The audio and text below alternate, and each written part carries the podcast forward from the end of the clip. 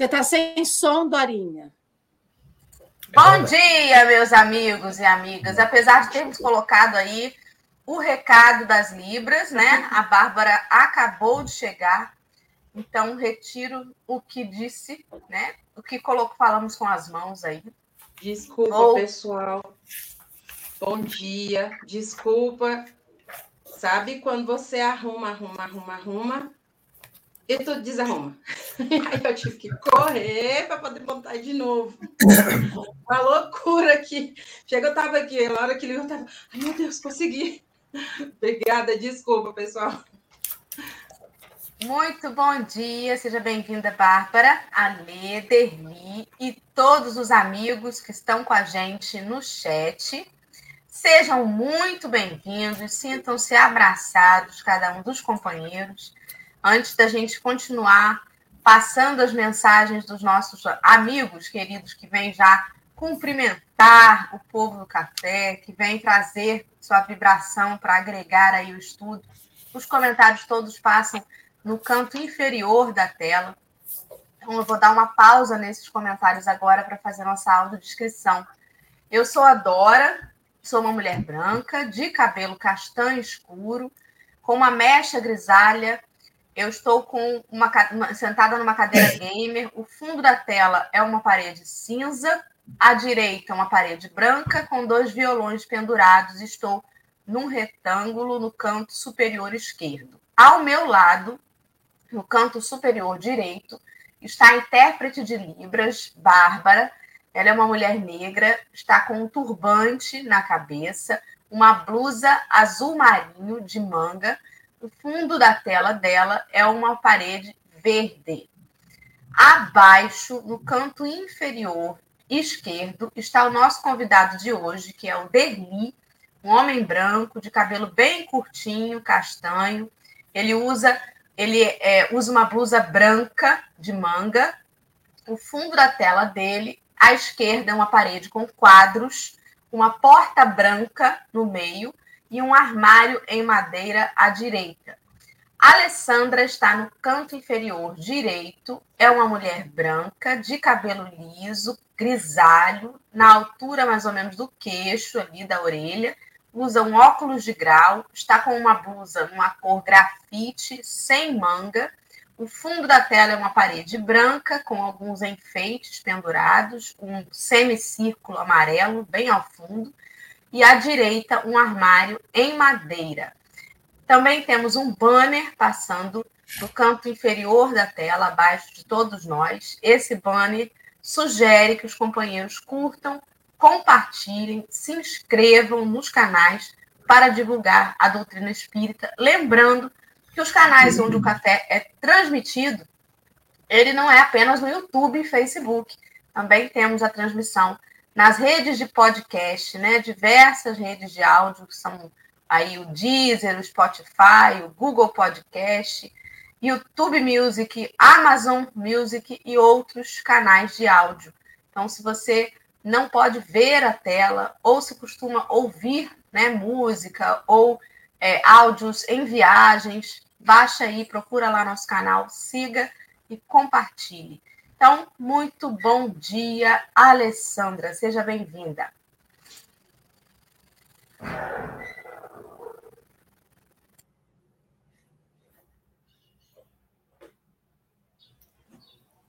Meu povo. Ah, bom dia, meu povo! Sextou e a gente está aqui, né?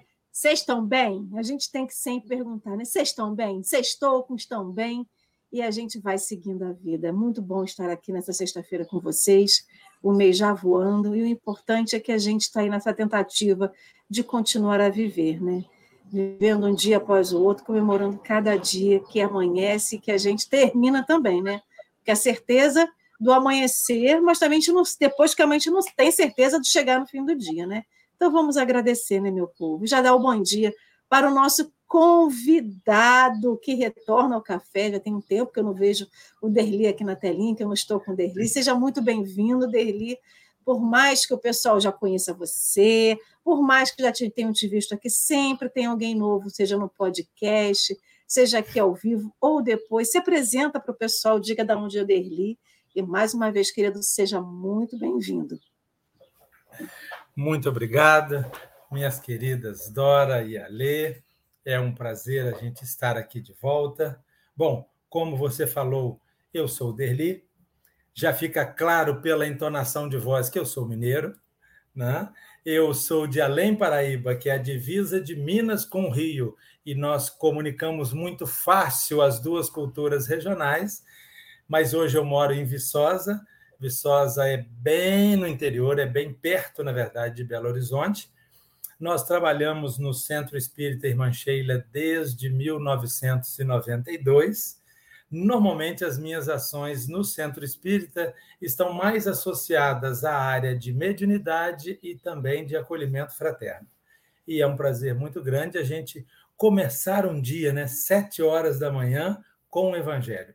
Eu fico sempre muito feliz dos convites, né? E quando as pessoas, sabe, Ali, esquecem de, de me convidar, eu falo: olha, quando eu chegar do lado de lá e tiver uma vaga para mim no umbral, eu falo, você contribuiu, então você me ajuda, me chama.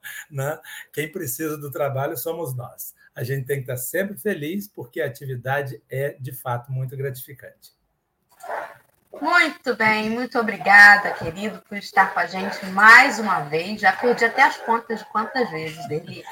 Mas que bom, que bom que você está sempre né, aceitando aí colaborar. Muito obrigada. Obrigada a Dorinha, a esposa do Derli, que a gente sabe que quando é um casal, para um estar na, na tela, o outro está colaborando nos bastidores, né? Sempre assim. Então, um abraço para nossa amiga querida também, que já está aí no chat, já deu seu bom dia.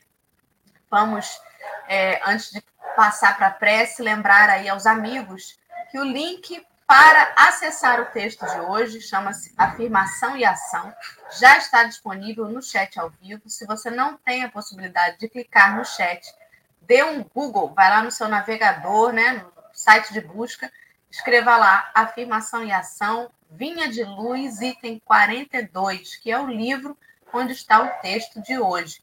Ele faz menção ao Evangelho de João, capítulo 4, versículo 34. Então, Ale, querida, para iniciar nosso trabalho, vou te pedir para fazer uma prece, por favor. Com certeza. Vamos lá, meu povo querido. Jesus, Mestre amado, Deus, nosso Pai, que é todo amor e bondade para com todos nós. Que possamos, nessa, nessa vivência da gente, reconhecer essa grande máxima, né? Que Deus é de amor e bondade e misericórdia por todos nós, porque a gente reclama tanto, Senhor. A gente, quando te pede não é atendido, a gente fala que Deus e que Jesus não nos ama. Então, que cada um de nós possa fazer a sua parte, se ajudando para que a espiritualidade, para que Deus, para que Jesus nos ajude. Porque essa ajuda ela não pode ser unilateral, ela não pode ser só da espiritualidade maior para conosco. Nós temos que fazer o nosso papel e que a gente possa reconhecer a nossa parcela. Não é culpa, mas é responsabilidade sobre tudo aquilo que queremos. Porque estender uma canequinha dizendo, coloque aqui o que eu preciso, e a canequinha está de, de boca para baixo, ela nunca será enchida. Então a gente precisa da atitude, precisa da ação, precisa da disciplina, da responsabilidade. E que cada um de nós, mesmo dentro de tudo que a gente esteja vivendo, possamos reconhecer, Senhor Jesus, a nossa que as nossas atitudes importam e são imprescindíveis. Que o Senhor, nessa manhã de sexta-feira, que já iniciou, nos abençoe, nos proteja e nos encoraje a continuar seguindo adiante, porque tudo o que precisamos, às vezes, é de coragem e, sobretudo, a fé. Então, Mestre Jesus, nos abençoe, nos ilumine e que possamos todos nós ter uma sexta-feira de muita paz, muita saúde e de muita alegria. Que assim seja. E será, né? Então vamos agora, nesse momento, colocar na, na tela apenas a Babi, que é a nossa intérprete de Libras, e o texto que vai ser colocado aí para compartilhar para todos os companheiros acompanharem a leitura que Derli vai fazer. A Babi está agora numa tela quadrada, à esquerda, um quadrado maior. e à direita, num quadradinho menor, com fundo preto e letras brancas, o texto vai ser passado. O Derli vai fazer a leitura. Derli, fica à vontade na sua velocidade. Eu vou ajustando aqui de acordo com a sua velocidade de leitura. Pode começar, que a gente está te ouvindo. Muito bem.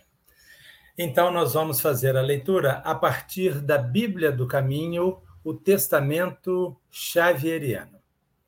Vinha de Luz, Emmanuel. Página 42, afirmação e ação. Disse-lhes Jesus: A minha comida é fazer eu a vontade daquele que me enviou e cumprir a sua obra. João, capítulo 4, versículo 34. Aqui e ali, encontramos crentes do Evangelho invariavelmente prontos a alegar a boa intenção de satisfazer os ditames celestiais. Entregam-se alguns à ociosidade e ao desânimo, e, com manifesto desrespeito às sagradas noções da fé, asseguram ao amigo ou ao vizinho que vivem atendendo às determinações do Todo-Poderoso. Não são poucos os que não preveem nem providenciam a tempo, e quando tudo desaba, quando as forças inferiores triunfam, eis que, em lágrimas, declaram que foram obedecidas às ordens do Altíssimo.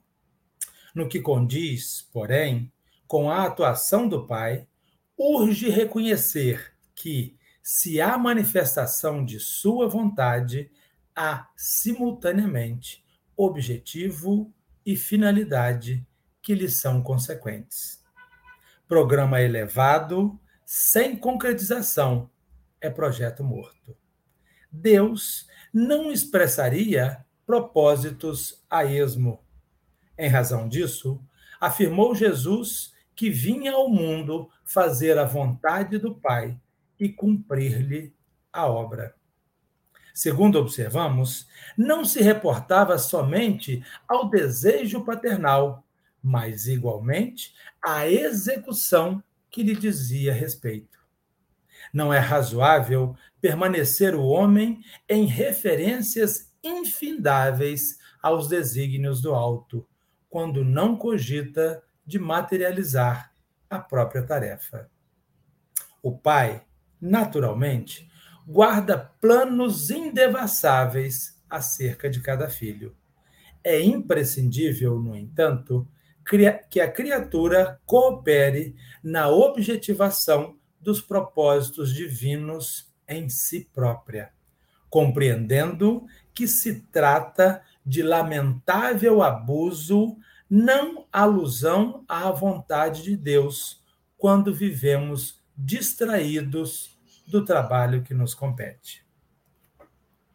Essa, de fato, é uma página muito, muito interessante. E hoje eu não estou mais à frente da administração da Casa Espírita que nós trabalhamos, que é o Centro Espírita Irmã Sheila, mas muitas vezes nós faceamos exatamente essa situação. Aqui Emmanuel se reporta. O que é? Pessoas que chegam com projetos grandiosos, ideias mirabolantes e que tudo pode acontecer e que tudo pode resolver e que, se for concretizada, seria fantástica. Mas, ao final, a obra não chega a termo. Né? E aí, é, essa expressão que ele colocou é muito linda. Né? Programa elevado sem concretização é projeto morto. Né? Então, é muito importante. Eu vou buscar só mais uma referência, que é quando Jesus pergunta a Pedro: Pedro, tu me amas? Amo-te, Senhor apazigua, acalma, apacenta os meus cordeiros. Pedro, tu me amas? Senhor, tu sabes. apacente as minhas ovelhas. Pedro, tu me amas? Senhor, já o disse, tu que tudo sabes, sabes que eu te amo. Apacente as minhas ovelhas. Esses dois textos, eles estão completamente conectados. Porque é, nós não estamos aqui para fazer grandes obras.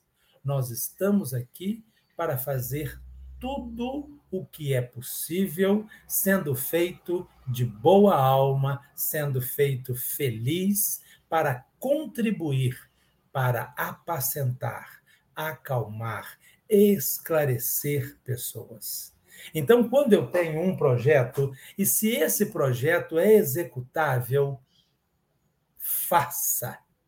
Mas faça com carinho, faça com alegria, faça como uma promessa sua de compromisso seu com Deus. E seja feliz nessa execução. Não importa o tamanho, não importa o tamanho.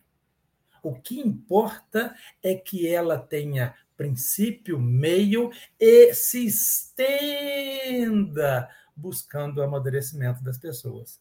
Então, eu, eu gostei muito, sabe, desse texto. Bom, é, particularmente, Emmanuel, para mim, me fala muito claro e ele é muito didático. Então, eu queria mais uma vez ressaltar isso. É, todos nós que estamos na tarefa, todos nós que queremos entrar na tarefa, muitas e muitas vezes as pessoas nos perguntam: o que, que eu vou fazer? Qual é o meu propósito de vida? O seu propósito de vida é trazer paz. Traga primeiro paz para você e vá se estendendo nessa paz para as outras pessoas. Só isso. Né? Ah, o que eu posso é contar história para a criança. Faça. O que eu posso é ajudar pessoas a atravessarem a rua. Faça. Né? Mas faça com causa e consequência. Faça hoje, faça amanhã, faça depois. Né? Se um dia der para você construir um prédio, uma instituição para 5 mil pessoas, ótimo. Mas comece hoje com aquilo que você já percebe. Muito bom, muito bom, Derli. É isso mesmo, né? É muito fácil admirar um prédio que já está pronto, né? Ninguém admira a obra, né?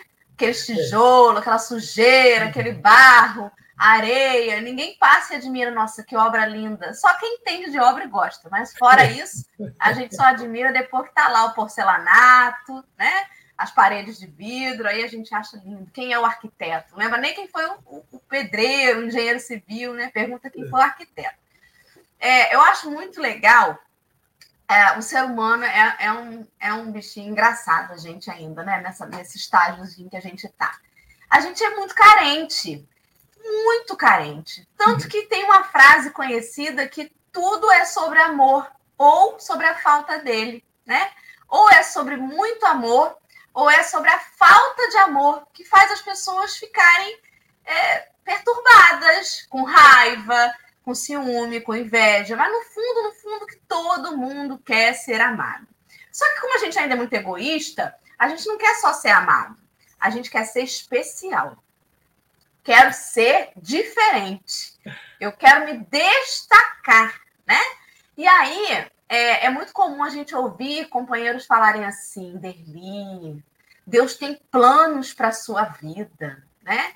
Inclusive, companheiros até de outras denominações religiosas costumam usar muito isso, né? É, falar assim, fulano, você, Deus tem um propósito na sua vida. Como quem diz assim, na vida do, da Babi, da Alê, ele vai, ele vai estar tá ali agindo, mas você, Derli, com esse sorriso e essa blusa Obrigado. branca, Deus é tem escolhido. um propósito. É, sabe? E aí, Emmanuel termina o texto dizendo isso. O pai naturalmente guarda planos acerca de cada filho. Gente, é de todo mundo.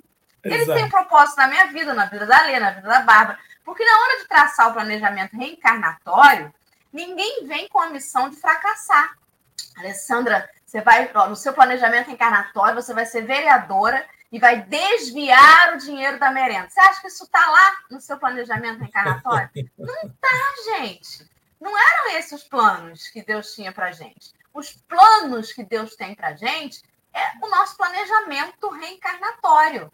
são os planos da, dentro da nossa necessidade né, de evolução. Agora a gente chega aqui, distorce os planos, fica estagnado, né?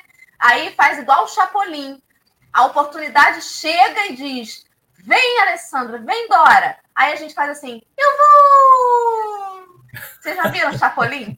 Entenderam a referência? Ele, ele, faz isso, né? Eu vou! Mas não vai, não sai do lugar, não, né? Não sai do lugar. E, e não vai! E não faz. Ai, Senhor, eu quero tanto ser paciente, meu Deus, me ajuda. Aí orou, dormiu. No dia seguinte, toca a campainha, aquele parente chato, né? Aquele que você sabe que vai te alugar, vai te atrasar tudo. Aí você inventa que não tá, você inventa que vai sair. Mas estava ali a oportunidade, você orou ontem, pedindo para ser paciente. E não quero, não vou, vou fugir, vou dar uma desculpa. E é assim. Então, a gente precisa entender o que, que é vontade de Deus para a nossa vida e o que, que é permissão de Deus na nossa vida. Deus não vai ter vontade que eu sucumba. Não vai ter vontade que eu tropece, que eu caia, que eu me machuque. Não é a vontade dele. A vontade dele é melhor para todos nós. Não tem um filho preferido. Para todos nós, a vontade de Deus é perfeita. Agora, a permissão divina entra no amor que ele tem e permite que a gente tenha uma coisinha chamada livre-arbítrio. Fiz besteira ou estou né, atrasando a minha caminhada por preguiça, por desânimo. Algumas situações vão acontecer, porque é consequência, não tem jeito. Né? Como é que eu vou ganhar na loteria sem nunca jogar o bilhete?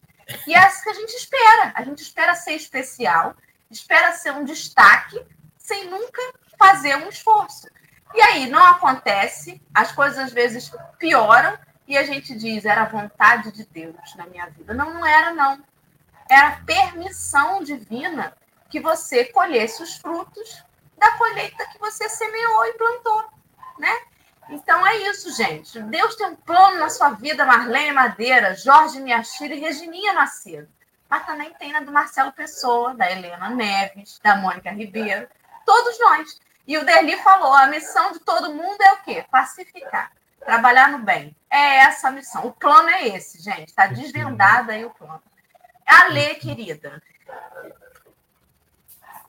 Dorinha estava falando sobre o Chapolin, né? Do eu Tem um meme carioca que diz assim. Isso aí, para quem conhece carioca, sabe que isso é fato. A gente não está contando história. Você encontra uma pessoa na rua e fala assim: vamos marcar de sair? Vamos! E esse vamos nunca chega, porque você encontra. A, eu vou encontrar o Derli, vou encontrar a Babi, a Dora, e todo mundo na rua, vamos, vamos marcar, vamos. E a gente não marca nada. Então, o meme do carioca é o seguinte: diz que vai marcar e não vai. É assim com a gente com Deus. A gente fala assim: Deus, eu estou precisando muito de alguma coisa, você me ajuda? Aí Deus vai falar assim: Nossa, Alessandra, te ajudo sim. Você vai fazer aquilo, aquilo outro? Vou. Vamos marcar? Vamos. E a gente vai marcar aí, nunca que vai. Jesus e Deus estão lá esperando a Alessandra. A Alessandra vai? Não. Porque a Alessandra, como boa carioca, diz que vai marcar e nunca que vai. E a gente faz isso constantemente, né? É... A gente tem muito hábito, eu estava falando na prece inicial, que a gente tem muito hábito de reclamar, porque a gente reclama de tudo. Há menos de 15 dias estava um tempo chuvoso, a gente dizia que estava criando limo na pele, que estava com muita chuva, estava todo mundozinho verdinho de limo, e agora está um sol de rachar o coco, mas está muito sol, e está muito isso, e a gente só reclama, e reclama, e reclama, e reclama. E a gente fala, Senhor, eu preciso tanto de alguma coisa, porque com reclamação a gente geralmente pede alguma coisa, né? Então estava chovendo, a gente pediu sol. Tá sol, a gente vai pedir chuva, vai pedir inverno. E aí a gente tem o hábito de pedir. E aí a gente quer pedir, só que a caneca, eu não posso virar o copo, porque o copo tá cheio d'água, gente. Mas o copo, finge que tá de cabeça para baixo. A gente vai no meio da chuva, porque eu tô com sede, e bota o copo de cabeça para baixo. O copo vai encher? O copo nunca vai encher. Porque eu, além de reclamar, eu pedi, eu não observei como é que minha caneca tá. Porque eu só quero botar a caneca na chuva. Mas se eu botar a caneca de cabeça para baixo, ela realmente nunca vai encher. A minha sede vai ser matada. Nunca vai matar a minha sede, até porque eu não tenho capacidade de, na chuva, olhar para cima e abrir a boca e cair água do céu na boca. A gente fica assim, sentado, como. Não é todo mundo, né? E não é sempre também. Mas, de um modo geral, o ser humano, ele quer pedir, ele quer que a vontade do Pai se faça, como se fosse um caminho só unilateral, mas quer ficar sentado na posição mais confortável possível, de preferência no ar-condicionado, esperando chegar. É como diz a letra da música: estamos sentados esperando a morte chegar. Só que ele não é a morte, é tudo que se faça a obra na minha vida. Porque assim, tá tudo muito ruim na minha vida. Olha, estou desempregado, eu não tenho comida, a minha mãe só sabe brigar comigo, eu tô com muita dor de cabeça, eu tô com tudo. Mas o que que você faz para melhorar isso? Você preparou seu currículo? Você distribuiu? Você foi procurar uma consulta no SUS para você saber por que você está com dor de cabeça? Você já tentou conversar com a sua mãe para saber se sua mãe está com alguma questão, se você né, fez alguma coisa que ela não gostou? Vocês têm diálogo dentro de casa? Porque, assim, isso tudo é a vontade do Pai na minha vida que se faça presente, que se faça em execução. Porque, assim, Deus falou, Alessandra, você tem que ir lá e você vai ter que passar esse caminho. Eu não tenho como, porque não foi escolha minha colocar você nesse caminho. Na verdade, foi uma escolha sua que eu permiti que você vivesse para experienciar na carne tudo aquilo que você errou lá no passado. Eu só estou te dando uma oportunidade. Então, a escolha foi sua como Dorinha lembrou, o nosso livre-arbítrio. Mas não, a culpa de tudo que acontece na minha vida é de Deus. Porque Deus não me ama, e porque Deus não gosta de mim, porque eu não sou a escolhida, porque eu não sou a predileta.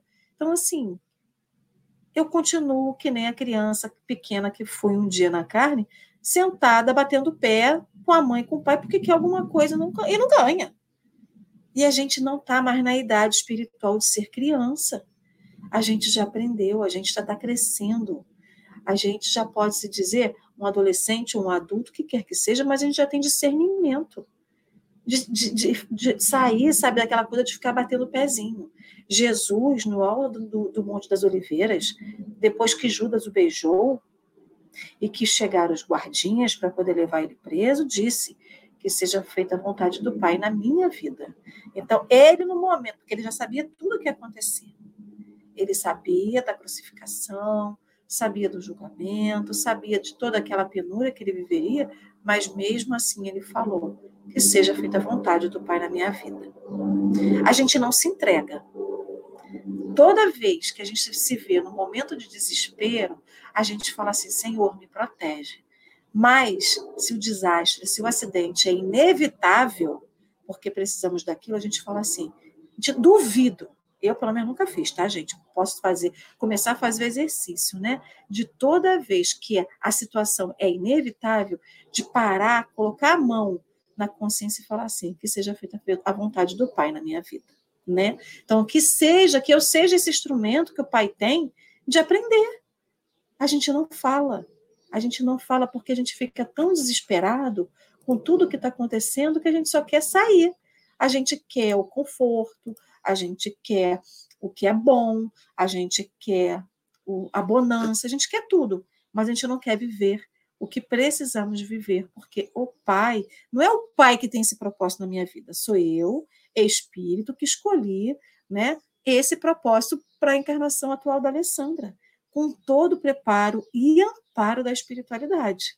Então, esse preparo é lá em cima, na, na erraticidade, quando a gente está prestes a vir, né?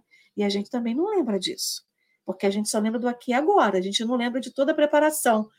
Como um bom prédio para ficar construído, além da obra, a gente tem o planejamento, tem o projeto que é confeccionado, tem a aprovação do projeto pelo proprietário, tem a aprovação do projeto pela prefeitura. Então, existe um planejamento anterior, que no nosso caso foi feito na espiritualidade, a gente não lembra, né? Derli, converse conosco. Ah, conversa sim. Eu, eu adorei. Na verdade, eu adorei os guardinhas, sabe, que foram pegar Jesus, sabe? Eu falei, gente, o exército romano virou guardinhas. Ficou muito bom. Adorei essa minimização. Mas é, uma coisa que certamente aconteceu com vocês, se eu dissesse para Dora assim, Dora, Você vai criar um programa e você vai difundir o evangelho em ritmo de bate-papo e você vai levantar todos os dias às 6 horas da manhã, de segunda a segunda, para fazer esse evento. E ela vai estar me ouvindo aos 15 anos. O que vocês acham que ela diria? Dora ia rir muito, né? Porque Dora gosta de dormir. Muito. exatamente. Ele ia virar e falar assim: você tá louco. Tá louco. Então, o que, que acontece? Por que, que eu estou puxando por esse lado? Porque é, a, a, passagem de Emmanuel, quando ele fala que Deus tem planos indevassáveis para todos nós, e você tocou num ponto muito importante, Deus tem planos na sua vida. Parece, parece, gente, que nós vamos chamar um destino uma coisa pré-concebida, pré-definida, que está certa, organizada e que tem data. Eu sempre brinco dizendo o seguinte: antes eu sou da época do vestibular, sabe? Então eu falava assim: olha, se isso é verdade, vá para sua casa e espere. Um belo dia alguém vai bater na porta e vai dizer: Olha, você foi aprovado no vestibular tal, na universidade tal, tá? Você já tem vaga lá, já está garantido, porque essa era a data de você passar. Isso nunca vai acontecer. Nós hoje, todos nós, fazemos coisas que um dia jamais sequer pensamos de fazer. Né? Então, o que, que acontece? Nós estamos construindo o nosso destino, o nosso proceder nessa possibilidade é, ou nessa possível encarnação a cada dia. Então, é, é, é aquilo que Emmanuel vai nos dizer. Projeto não concluído é projeto morto.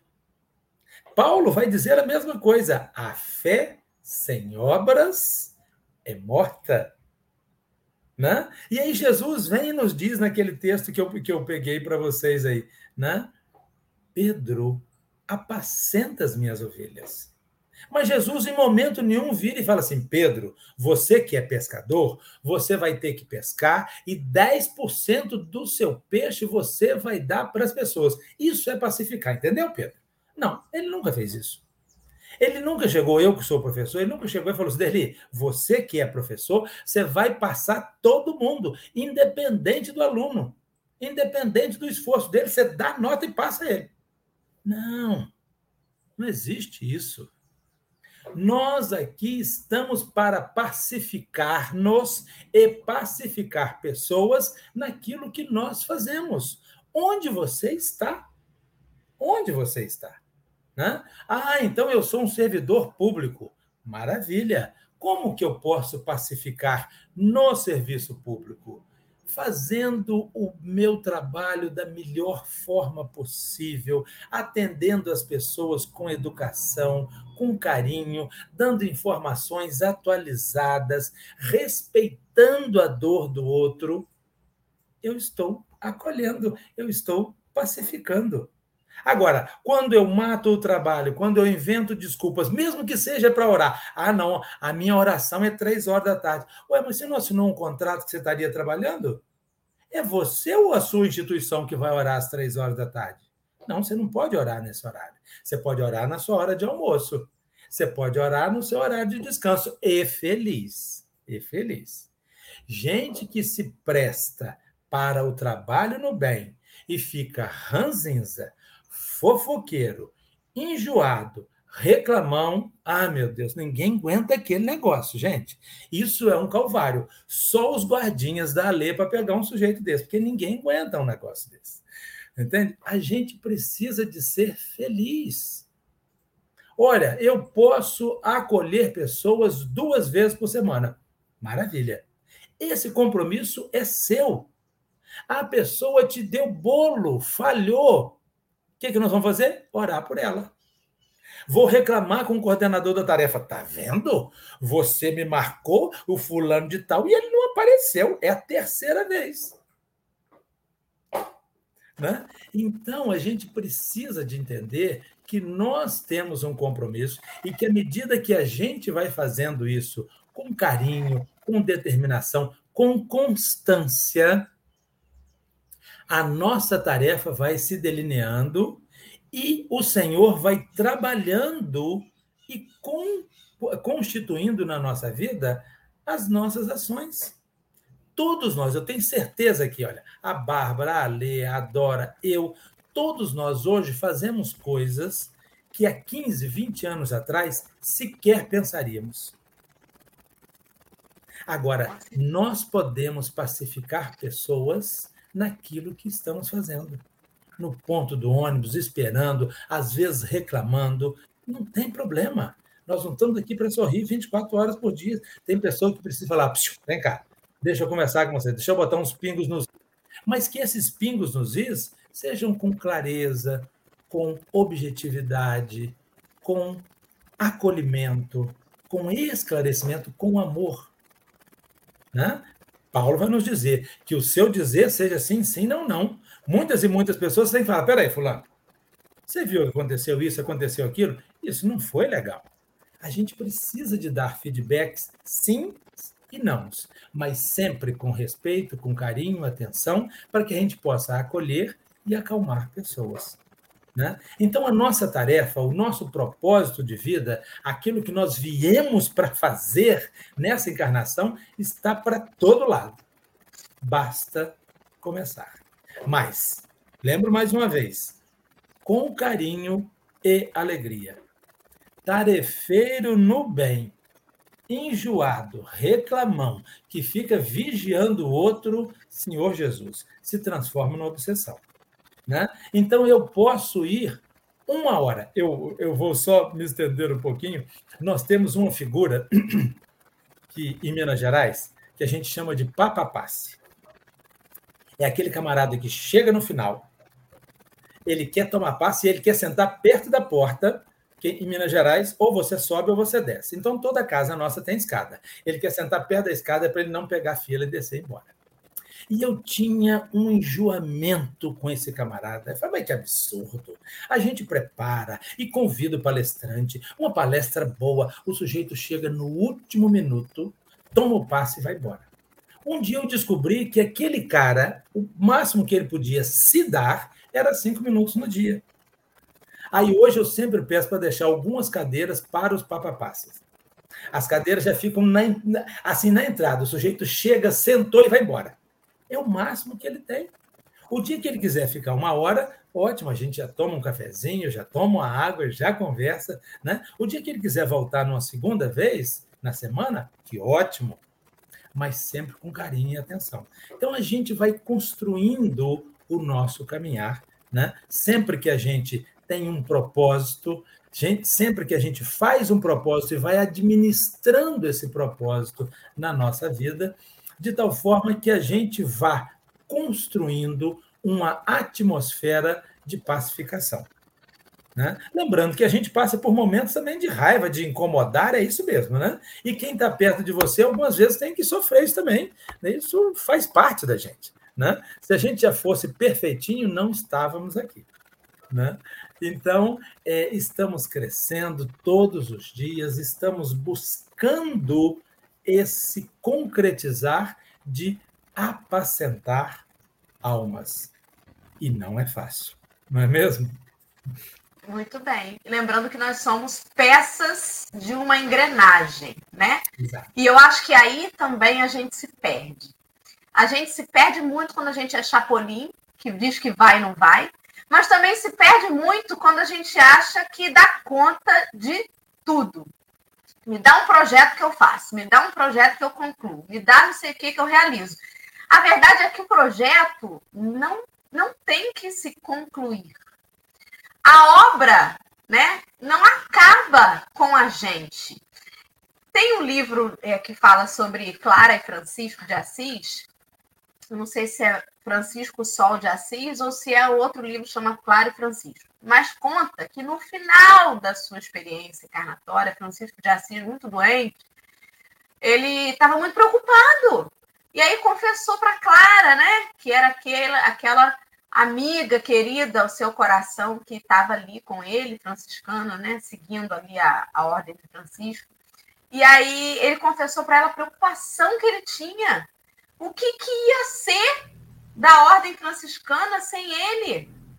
Né? O que, que ia ser daqueles projetos todos se ele morresse? Aí ela pegou, bem parecida com Emmanuel, acho que ela fez escola com Emmanuel, chegou para ele e falou assim: ponha-se no seu lugar, que a obra não é sua, é de Jesus Cristo. Sossega, porque você acha que você morrendo, né? Ela não falou com essas palavras, claro. Você acha que você morrendo vai acabar aqui. E não é sobre isso. É tanto que a frase que Jesus disse, a minha comida, eles estavam, né, tem um contexto ali, né? Que eles estavam é, nesse capítulo de João, ali, capítulo 4, e aí ele fala: é eu fazer a vontade daquele que me enviou e cumprir sua obra. Não era acabar sua obra. Jesus não pretendia, no espaço de uma encarnação, resolver todos os problemas da terra. Ele veio fazer o quê? Semear. É tanto que quando a gente vai no capítulo 4, ali, nesse versículo, ali, entender o contexto, ele fala logo em seguida que você precisa olhar ali o, o espaço e entender que às vezes não está na época da colheita. Mas tem pessoas que estão ali para a semeadura e terão outras pessoas que estarão ali para ceifar, para colher. E outras ainda estarão para usufruir da colheita, porque é uma engrenagem. E às vezes a gente se perde achando que porque eu comecei a tarefa, eu tenho que colher os frutos dela. E não é assim. Pode ser que a sua missão, o seu planejamento reencarnatório seja plantar tâmaras. Você já ouviu o ditado que quem planta tâmaras não colhe tâmaras, porque a árvore vai demorar um século para dar o fruto, né? E você não vai estar aqui para isso. Então, muitas vezes, o que você está fazendo hoje, às vezes a gente fica esperando o resultado daquilo. Senhor, eu sou tão bom, eu acordo todo dia para fazer café com o evangelho. Será possível que eu ainda estou passando por isso, por aquilo, por aquilo outro? Mas não é sobre a colheita agora. É sobre o que você faz agora e que vai impactar no futuro os outros que passarão por aqui. Quiçá, pode ser até você mesmo, porque se você merecer, você vai voltar aqui na Terra, né? Se fosse assim, os fundadores da casa espírita não iam se tornar mentores da casa, iam se tornar obsessores da casa, né? Afinal de contas, eu que fundei essa casa espírita. Como assim agora eles vão pintar essa parede de verde? Eu nunca imaginei essa parede verde. Derli chegou aqui agora, tem cinco anos, acabou de ser presidente da casa, agora quer mudar minha parede para verde? Eu sou fundadora dessa casa espírita. E aí, em vez de mentor, virou obsessor da casa? Não! Participou da fundação, o projeto vai continuar. Você vai desencarnar, outros virão. E o importante é aquilo seguir. O nosso problema, de novo, é que a gente quer a estrela. A gente quer a placa ali, Derli, fundador da casa, para eternizar. Né? A gente quer ser merecedor de uma estátua na porta da casa espírita, para ninguém esquecer o que eu fiz ali. E não é sobre isso. É sobre um pouquinho aqui, um pouquinho ali e a obra continuar porque a obra é muito maior do que a gente. E se a gente não faz a nossa lição de casa direito, a gente não pode reclamar que Deus não tinha planos para mim. Emmanuel termina o texto dizendo que a gente precisa entender o problema que é quando a gente abusa da vontade de Deus e vive distraído do trabalho que nos compete. Porque vai chegar o um momento em que a nossa consciência vai cobrar da gente e vai dizer assim: puxa vida, hein? você teve a oportunidade de participar daquele projeto e não participou. Você teve a oportunidade de iniciar uma coisa que poderia ter beneficiado tantos depois e não fez. Puxa, mas era só um bolinho que eu entregava. Né? Mas se você tivesse começado poderia ter se tornado uma coisa maior. Porque através de você, um outro que teria mais condições pegaria a ideia, aumentaria o projeto, poderia. Né? A gente acha que tudo envolve o dinheiro, não tem dinheiro para trabalhar no bem. E não é sobre isso. É sobre a boa vontade. E, principalmente, a gente se colocar no nosso lugar, de que não vai ter o nome da gente na calçada da fama no nosso lar. Não é para isso, né? E é isso, gente. Olha, Deus sabe, né, o que está reservado no planejamento encarnatório de cada um de nós, mas com certeza o planejamento é para o bem. todas as bobagens que a gente faz não estavam no planejamento reencarnatório da gente. Então, como diz a minha amiga Gleice Garcia, recalcule a, reta, a rota, né? volta para o GPS. Se você acha que está colhendo muita coisa azeda, você plantou talvez alguns azedumes aí. Recalcula a rota, porque a missão de cada um é fazer o melhor que a gente pode. Ale, essas já foram as minhas considerações finais. Vou deixar você já aí encaminhando as suas para a gente retomar aí com o Derli. O Derli falou assim: nós hoje, se olhássemos para trás, há 20 anos atrás, a gente veria que somos totalmente diferentes, né? Qualquer obra que se inicia, ela vai, conforme o tempo vai passando, se adaptando à realidade do momento. Então, uma fundação, que seja uma fundação de bem ao próximo, né? Enfim, qualquer trabalho no bem, há 20 anos atrás, ele tinha uma contextualização planetária, uma contextualização municipal, né, nacional e tudo mais. Não é a mesma coisa que hoje em dia. E assim, daqui a 20 anos, não vai ser a mesma coisa que é hoje. Então, a gente tem que ser adaptável. E nesse processo de adaptação, a gente vai se adaptando ao que, aonde nós estamos no momento.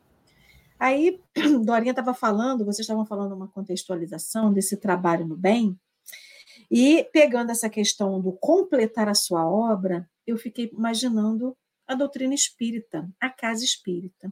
Se a gente for falar assim, qual que é a obra que a casa espírita tem?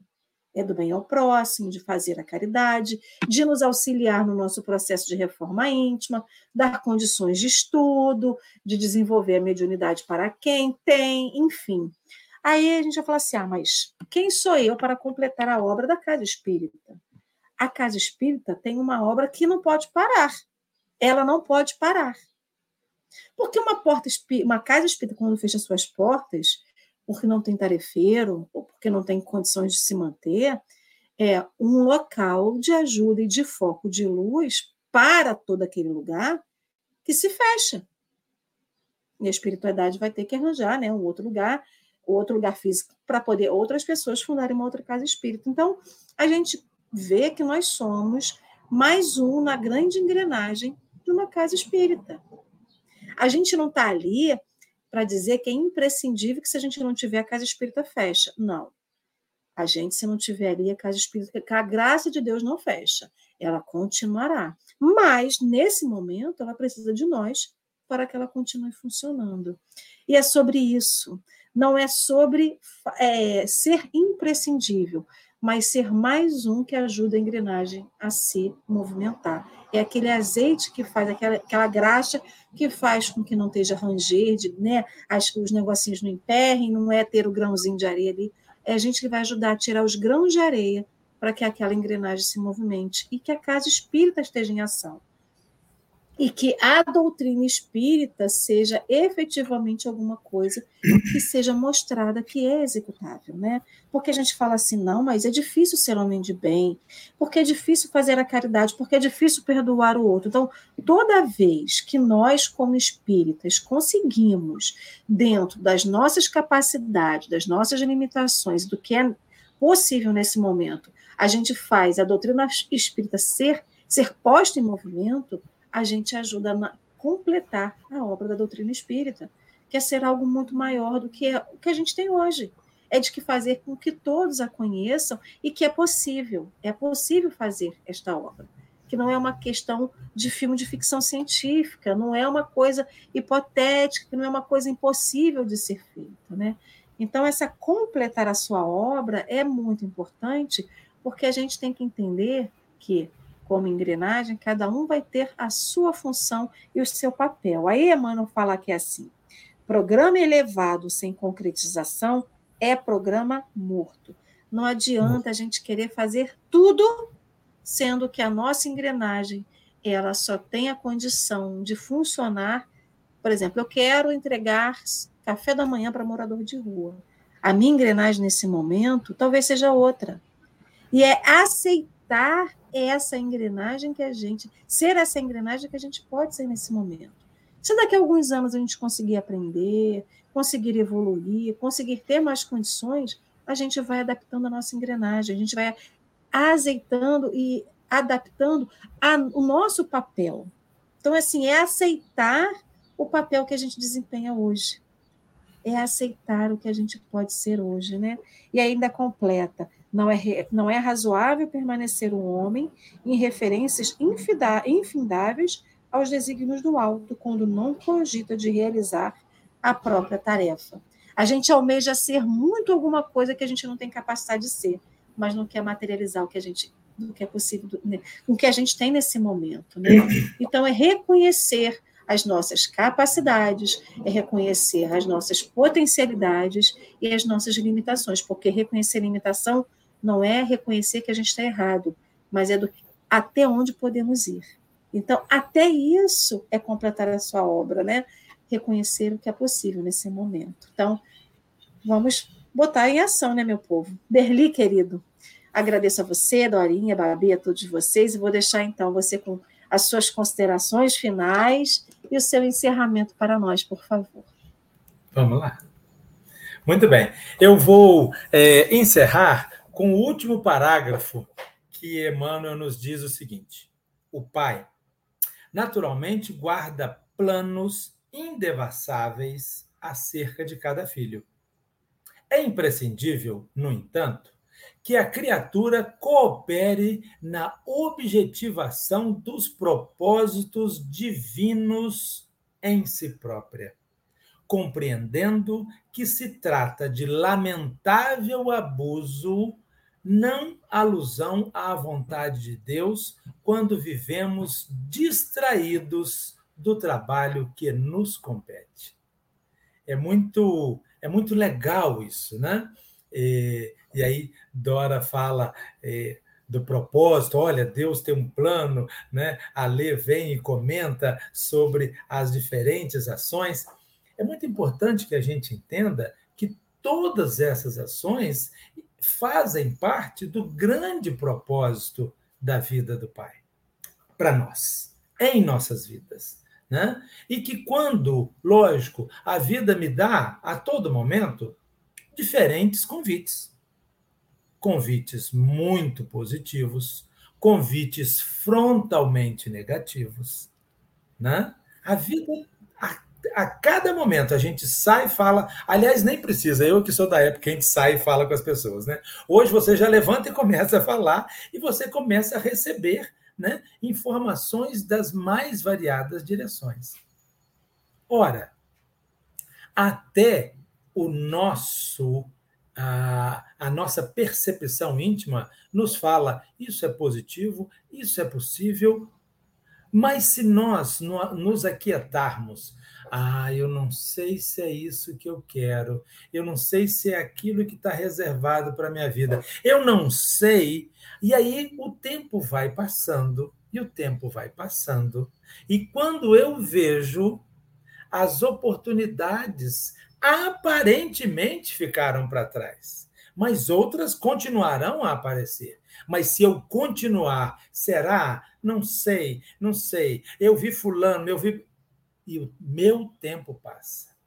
Então, o que Emmanuel nos chama é o seguinte: vamos iniciar a obra. Uma caminhada de mil passos começa com o primeiro. Tem uma passagem de, de Madre Teresa de Calcutá que eu acho fantástica. Ela está numa das ruas cuidando de uma senhora que tinha uma ferida com muitos bichos e ela está ali tirando. E aí nisso para um casal de americanos. E o marido vira para a esposa e fala: Não faria isso por dinheiro nenhum. E aí Madre Teresa levanta a cabeça e fala: Nem eu. É ótimo isso, né, gente? É ótimo. Nós estamos diante de uma pessoa que entendeu a sua tarefa muito além das questões materiais. Mas nós não precisamos, não precisamos de imitar Madre Teresa, não precisamos de imitar Francisco de Assis. Clara de Assis. Não, não precisamos. Nós temos que fazer a nossa tarefa grandiosa, independente do tamanho. Né? Ah, não, eu consigo chegar cedo e abrir as portas do centro. Maravilha. Mas que abra feliz, sorrindo. Né? Ah, não, eu consigo fazer uma campanha no meu trabalho e conseguir material escolar. Ótimo, mas que faça feliz. Né? Ah, não, eu consigo conversar com pessoas para acalmá-las. Maravilha, mas que faça feliz. Este é o nosso propósito. Essa é a nossa tarefa. Automaticamente, e muitas vezes nós ficamos distraídos lutando pela sobrevivência. Ah, meu Deus, eu quero, dentre as profissões, aqui eu tenho mais fôlego. Ah, eu vou ser dentista, eu vou ser professor, eu vou ser isso, eu vou ser aquilo. Maravilha. Isso é para a sua sobrevivência. Mas Deus, Jesus, nos fala de algo maior. Estamos aqui para apacentar pessoas. E que o meu dizer seja sim, sim, não, não, mas sempre esclarecedor, acolhedor, acalmador. Essa é a nossa tarefa, esse é o nosso propósito. E agora eu, tenho que fazer a prece, não é isso, Dora? Porque eu falo mais do que pobre na chuva. Então, Derli, querido, tá na hora. Vamos para a nossa oração. Fechemos os nossos olhos materiais. Senhor Jesus, é muito bom termos a oportunidade de falarmos do Evangelho ao amanhecer. É muito bom, Senhor, saber que neste momento estamos, de alguma forma, comunicando com diversas almas, com diversos espíritos, encarnados e desencarnados, em torno do Evangelho de Jesus. Que maravilha, Senhor, esta oportunidade. Que tenhamos, nesta sexta-feira, a oportunidade de acalmar, de esclarecer, de acolher, de contribuir para a pacificação íntima de cada um, onde quer que estejamos, fazendo o que nos for possível, mas que sejamos elementos da paz, a paz divina, a paz do dia, a paz individual. Que o teu amor, Senhor, nos ilumine onde quer que estejamos. Abençoe, Pai, essa tarefa, abençoe as nossas companheiras de estúdio, Dora, Alê, Bárbara, abençoe todas as pessoas que estão de alguma forma conectadas e todas aquelas que esperam a oportunidade de estarem conectadas. Que o teu amor nos ilumine e nos proteja agora e sempre.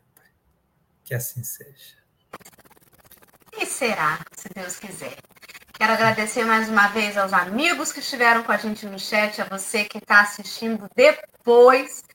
Não tem problema, sinta-se aqui com a gente também, deixe seu comentário no YouTube. E só para finalizar, né, o banner que passa agora aos amigos que não conseguem assistir a tela, mas que estão ouvindo a gente, ele indica o atendimento fraterno da Casa Espírita, que não é um atendimento psicológico, é uma escuta fraterna para que você possa desabafar ou tirar suas dúvidas sobre questões que te preocupam ou te trazem alguma perturbação. O que, que a doutrina espírita e o Evangelho de Jesus podem te ajudar? Atendimento fraterno. Pode procurar na Casa Espírita mais perto de você ou na Suave Caminho. Fazemos presencial e online o telefone para agendar é o 22 9287 1997. Manda um WhatsApp e agenda um atendimento fraterno.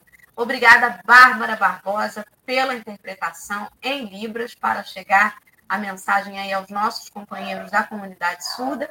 E gratidão a todos. Amanhã, cedinho, às sete da manhã, tem mais café. Todo dia tem, graças a Deus. Até lá.